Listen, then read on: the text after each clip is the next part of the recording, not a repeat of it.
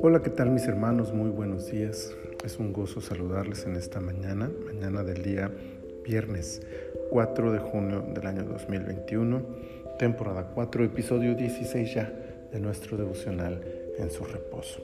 Estamos en números, capítulo 16, y quiero reflexionar con ustedes el versículo 48 que dice, y se puso entre los muertos y los vivos, y cesó la mortandad. El elemento central de este capítulo no es el fuego, ni el abismo que se abrió ante los rebeldes, tampoco es la gloria, de Dios o su juicio, son los incensarios. Ante la abierta rebelión de Coré, Moisés solo contesta con la invitación a traer sus incensarios al día siguiente. Una vez efectuado el juicio divino, estos incensarios fueron utilizados para crear planchas que cubrieran el altar y ayudaran como recordatorio de la voluntad de Dios para el desarrollo del ministerio. Pero la historia no termina ahí.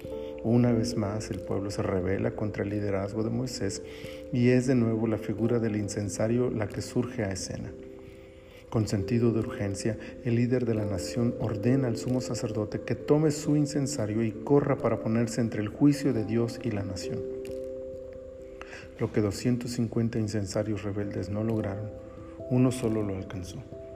La diferencia está en la obediencia a la voluntad de Dios. De nada sirve que se tenga incensario y el incienso y el fuego si estamos fuera de la voluntad de Dios. En cambio, ante la crisis que el mundo enfrenta, se hacen necesarios incensarios santos, consagrados, de hombres y mujeres obedientes a la voz de Dios, que con sentido de urgencia se pongan entre Dios y el mundo para interceder a favor de la humanidad perdida. El incensario representa la oración, elevando su aroma al cielo como un ruego una súplica de olor fragante ante el Todopoderoso que sin duda Él escucha y es movido a misericordia. Corazones santos eleven oraciones santas y que el mundo pueda notarlo en la misericordia extendida del trono de la gracia a favor de aquellos que desesperadamente la necesitan.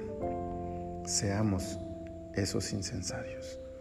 Padre, Gracias por esta reflexión de tu palabra. Gracias por darnos esta oportunidad de meditar en ella,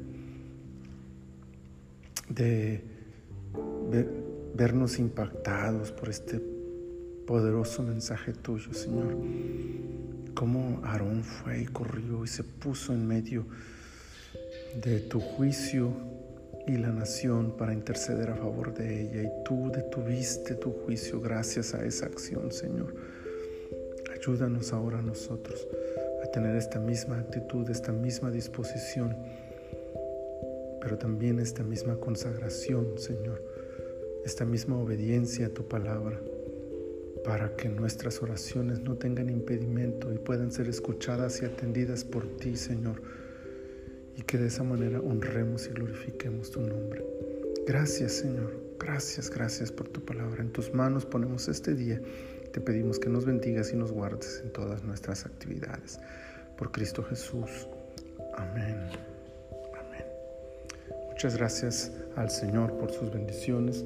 Esperamos que todo este día la gracia del Señor nos acompañe, nos guarde y nos bendiga. El Señor sea con cada uno de ustedes.